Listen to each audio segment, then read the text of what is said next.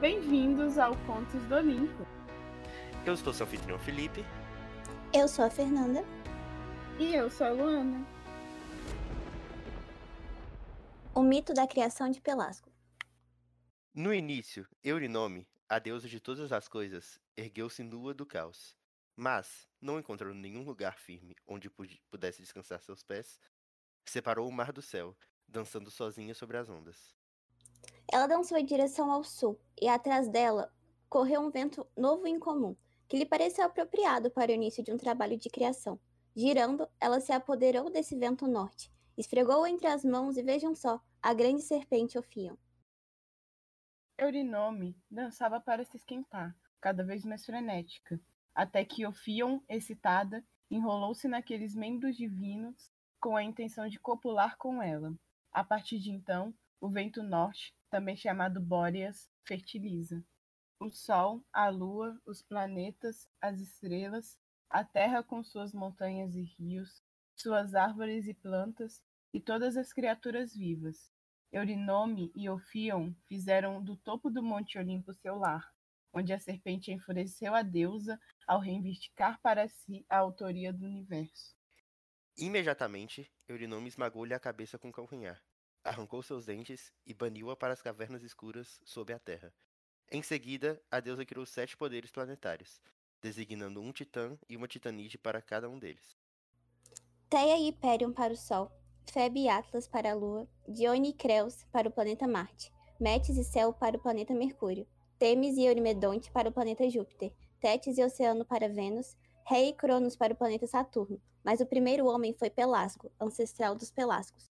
Ele emergiu do solo da Arcádia, seguido por alguns outros, a quem ensinou a construir cabanas, alimentar-se de frutos do carvalho e cozer túnicas de couro de porco, como as usadas ainda hoje pelos mais pobres na Eubeia e na Fócida. O mito da criação de Homérico e Órfico. Conta-se que todos os deuses e todas as criaturas vivas originaram-se da torrente com que o oceano cerca o mundo, e que Tétis foi a mãe de todos os filhos dele. Mas os órficos dizem que a noite, deusa de asas negras que até mesmo Zeus reverencia, foi cortejada pelo vento e pôs um ovo prateado no ventre da escuridão. E que Eros, Cupido, também chamado de Fanes, foi chocado nesse ovo e colocou o universo em movimento. Eros tinha dois sexos e asas douradas, e, por ter quatro cabeças, ora rugia como um touro ou um leão, ora silvava como uma serpente ou balia como um carneiro. À noite, que o chamava de Ele entre os romanos, tocando um tambor de latão para chamar a atenção do homem aos oráculos da deusa. Fanes criou a terra, o céu, o sol e a lua, mas a deusa tripla governou o universo até seu cetro ser transferido para Urano. O mito de criação olímpico. No início de todas as coisas, a mãe terra, Gaia, emergiu do caos e pariu seu filho Urano, o céu, enquanto dormia. Fitando-a com carinho, a partir das montanhas, ele fez cair uma chuva fértil sobre suas fendas secretas, e ela pariu grama, flores e árvores, com todos os animais e pássaros característicos. Foi essa mesma chuva que fez os rios fluírem, preenchendo os lugares côncavos com água, formando assim os lagos e mares. Seus primeiros filhos, em forma semi-humana, foram os Hectatônquiros, Barireu, Giges e Cuto. Em seguida, surgiram os três violentos ciclopes, ferreiros e construtores das muralhas gigantes. O primeiro da Trácia, depois de Creta e da Lícia, cujos filhos foram encontrados por Odisseu na Sicília. Seus nomes eram Brontes, Estériope e Argés, e seus fantasmas passaram a morar nas cavernas do vulcão Etna desde que Apolo os matou, vingando-se da morte de Asclepio. Dois mitos de criação filosóficos. Reza a lenda que primeiro foi a escuridão, e da escuridão surgiu o caos. Da união entre a escuridão e o caos surgiram a noite, o dia, Érebo e o ar. Da união entre a noite e o Érebo surgiram o destino, a velhice, a morte, o assassinato, a moderação, o sono, os sonhos, a discórdia, a miséria, a aflição, nêmesis, a alegria, a amizade, a misericórdia, as três parcas e as três espérites. São o pacto, o esquecimento, o medo, o orgulho, a batalha e também o oceano, Metis e outros titãs, o Tártaro e as três Eríneas, ou Fúrias. Da união entre a Terra e o Tártaro surgiram os gigantes. Da união entre o mar e seus rios surgiram as Nereidas. Mas até então não havia mortais, de maneira que, com o consentimento da deusa Atena, Prometeu, filho de Lápeto, formou-os à semelhança dos deuses. Utilizou-se de barro e água de Panopeus da Fócida, e Atena insuflou vida neles. Contam ainda que os deuses de todas as coisas, não importam quem tenha sido, alguns os chamam de natureza, surgiu subitamente no meio de caos, e separou a terra dos céus, a água da terra e o ar de cima do ar de baixo. Após separar os elementos, colocou-os na devida ordem, assim como podem ser encontrados agora. Ele dividiu a terra em zonas, algumas muito quentes, outras muito frias, outras temperadas. Modulou-a em planícies e montanhas e revestiu de plantas rasteiras e árvores. Acima dela, fixou o firmamento giratório, enfeitando de estrelas e estabeleceu estações para os quatro ventos. Povoou as águas com peixes, a terra com animais e o céu com o sol, a lua e os cinco planetas. Finalmente fez o homem o único entre os animais que ergue o rosto para o céu e observa o sol, a lua e as estrelas. A não ser que seja de fato verdade que Prometeu, filho de Lápeto, tenha feito o corpo do homem com base em água e barro, e que sua alma tenha sido fornecida por certos elementos divinos errantes, sobreviventes da primeira criação. Olá, pessoal, sejam muito bem-vindos. É... Hoje temos um convidado muito especial que é nosso editor, que é o Neves, Gabriel Neves. Opa, tarde, sou bom? E aí, Neves, o que, que você achou da leitura dos contos, dos temas? Ah, é aquilo, né? Eu achei da hora, mas, tipo assim, é, por mais que eu tenha jogado Hades, que, tipo, dá uma basezinha meio rasa, né? Então eu acho bom, porque eu gosto desse tipo de coisa, então é, esse podcast ajuda, porque eu quero saber mais, mas eu tinha preguiça de pesquisar. Então, pelo menos aí a gente já tem um ponto para aprender mais, entendeu? É, porque no jogo não fica tão claro tantos pontos da mitologia. O jogo aborda muita coisa, realmente. Mas tem coisa na mitologia que parece que você só aprende lendo mesmo. Tem que sim, contar sim. também que o jogo ele tem muita liberdade criativa com a história. É legal, mas tipo, não é a tradicional, como a gente conhece. E, tipo, no jogo é uma história linear, aborda mais os temas de Hades mesmo, do submundo. E acaba que histórias como a desse episódio, de como tudo surgiu, não é contado. Só que assim, né? Os contos tradicionais é meio complicado. é aí que eu ia começar a nossa discussão. Que esses contos, eles são meio complexos, né? Tipo, tudo é meio sexual. Que dá pra ver que nenhuma criação que teve no conto foi você foi criado. Sempre foi algum deus se relacionando com outro, alguma entidade se relacionando com outra, e acabou surgindo outra. Sim, sim.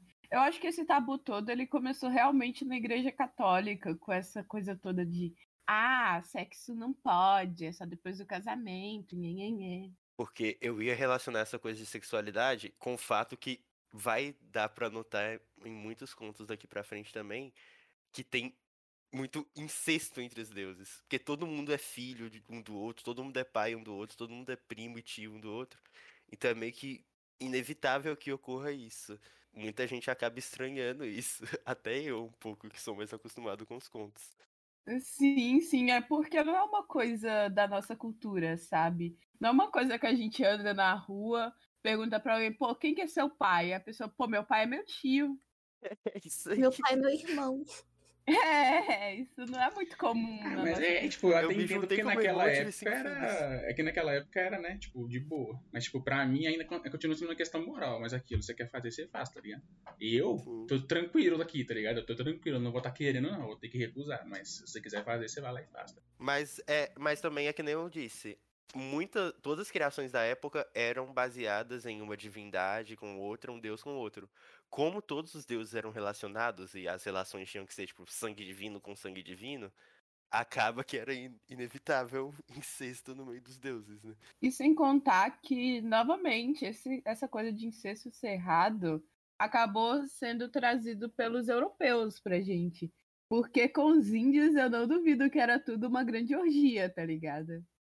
Porque eles não tinham esse tabu, essas regras todas, tipo, quer? Quer, então vamos. Não tinha, tipo, pô, mas. Ah, mas é errado, porque é isso e é aquilo. Não, não, não tem isso. Você quer, você quer, ponto. Se você quer, você faz. Sim, e também é muito evidente, tipo, como no primeiro mito, principalmente no primeiro mito, que foi o mito da criação de Pelasgo, que foi escrito, tipo, que foi ainda escrito no período pré-homérico ainda, tipo, uns 5 mil anos antes de Cristo, que antes das invasões jônicas, das cretenses e tal, que a sociedade ela se reunia em torno de uma figura mais matriarcal do que uma figura patriarcal. Tanto que a Eurínome, ela cria o um mundo sem uma figura paterna. Ela é fecundada por uma serpente e essa mesma é criada por um vento.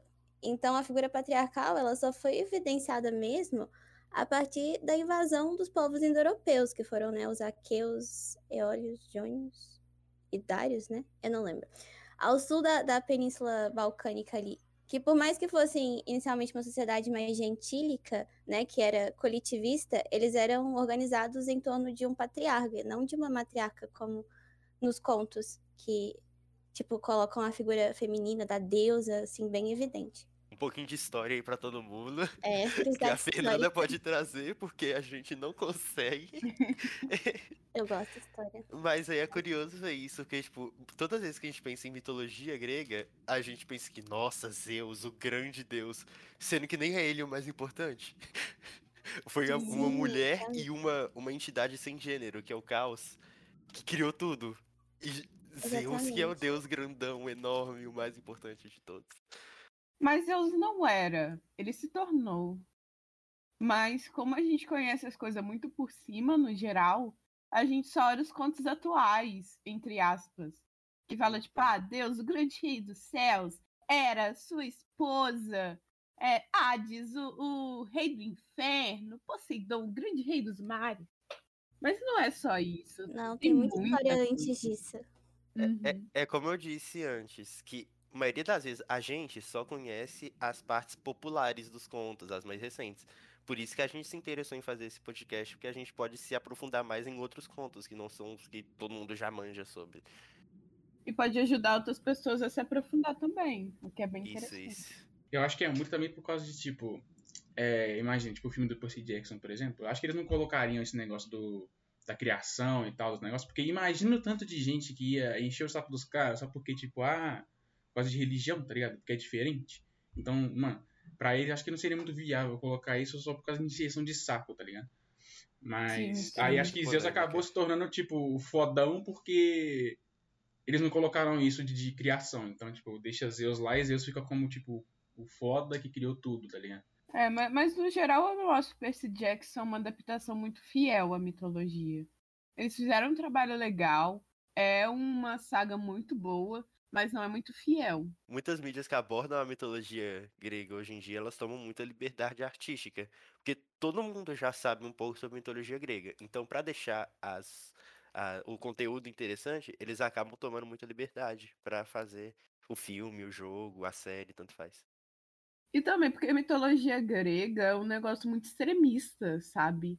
Tipo, do nada, tá contando o bagulho do mundo, aí a serpente enrolou na mulher e a fecundou. Tipo, do nada. É, tipo, como que você coloca uma coisa assim num filme, sabe? É meio esquisito. A gente mesmo falou que é meio. não é comum pra gente. Sim, e tipo, aqui no Brasil não é comum, mas normalmente os filmes são feitos em Hollywood, nos Estados Unidos. Uhum. Mas lá em sexto também não é normal. Pois é. Então, tipo, se no final do filme de Percy Jackson, por exemplo, Percy descobrisse que aquela menina era irmã dele e ele ficou com ela o filme inteiro, a gente ia ficar tipo, não, pera, mas isso tá errado, para. Isso aí não é normal, não. Star Wars be like, né, velho? Star Wars, Star Wars é um ponto da mitologia grega, confirmado. É isso.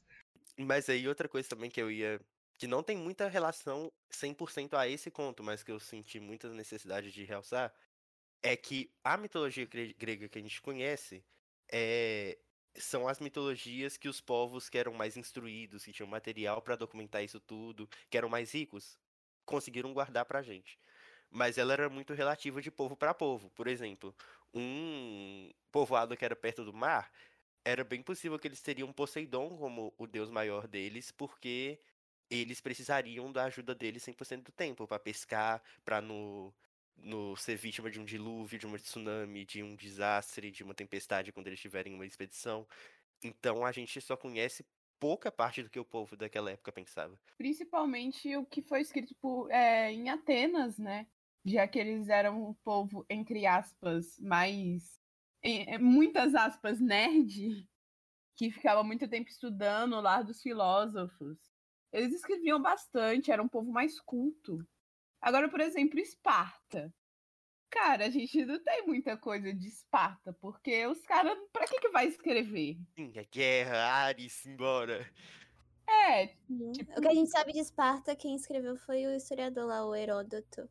Só que aí também, eu, por exemplo, o povo de Atena, que a, que a Luana citou, também puxaria pro lado da sociedade matriarcal, que a gente sabe muito bem que a, os povoados que veneravam Atena eram bem matriarcais e puxavam mais pro lado da educação e tudo mais. Enquanto é, os espartanos. Que a mulher não era eles... cidadã em Atenas. Pois é. Enquanto os espartanos, eles eram mais focados em guerra, então acaba que a gente não tem muita documentação sobre eles, porque eles não eram tão instruídos sobre esse assunto, eles levavam mais em conta a força. Então é muito relativo, isso é o ponto que eu queria trazer. Mas esse negócio de ser uma sociedade muito matriarcal em Atenas, é porque Atenas é uma deusa, é a deusa mais inteligente, é uma mulher, sabe? A deusa da sabedoria e é uma mulher. Isso influenciou muito na estruturação da sociedade. A mulher poderia até não ser considerada cidadã naquela época, mas dentro de, do lar, ela era lei, sabe? Ela não, não tinha muito poder sobre a cidade ou sobre a poli, mas dentro do lar dela, ela era tudo. Porque, tipo, na nossa sociedade, principalmente no início, o homem era tudo. Tipo, se ele chegasse em casa e falasse pra mulher, pô, hoje eu quero macarrão com bacon e ervilha. A mulher tinha que se virar para encontrar. Só que, porque é um, é um homem que manda em tudo. Ele manda na casa, ele provê a casa, ele manda, ele influencia mais na sociedade. Já naquela época, não o homem poderia influenciar mais na sociedade, mas na casa era mulher. Porque a mulher era mais sábia, ela sabia o que era bom para a família, ela sim, sabia sim. o que a família precisava. É isso que eu ia falar, porque mesmo que ela não fosse cidadã na época, que ela não fosse reconhecida em questão de cidadania e tudo mais, eles não negavam que mulher era uma coisa essencial para uma família, que ela era símbolo de sabedoria e de inteligência. Então, mesmo que ela não tivesse valor social para uma sociedade em si, em toda a família eles reconheciam que era inegável ter uma mulher no meio, que ela era o, a guia da família. Uma coisa, tipo, que agrega muito a esse negócio da importância da mulher naquela época é o conto da Caixa de Pandora. É, que apesar de ser uma coisa que alguns podem ler como a mulher tendo um papel meio ruim, ela teve um papel importante por agregar muito. A mulher sempre foi mostrada como um ser que agrega ao homem, agrega a família, não só na mitologia grega, mas que foi é, que o cristianismo também trouxe um pouco disso para a gente. E, tipo, como a religião grega surgiu primeiro, tem muita coisa que o cristianismo, entre aspas, pode ter se inspirado. Porque são coisas que fazem muito sentido, não só mitologicamente, mas socialmente mesmo. Bem, eu espero que vocês tenham gostado do episódio de hoje que a gente trouxe os contos da criação, porque a gente imaginou que seria um bom ponto de início, o começo de tudo ser o começo do nosso podcast. Fiquem ligados para os próximos episódios, que a gente ainda vai tratar sobre muitos contos, e um feedback seria muito importante para a gente ver onde a gente pode melhorar. A gente vê vocês na próxima. Tchau! Tchau, meu povo! Tchau!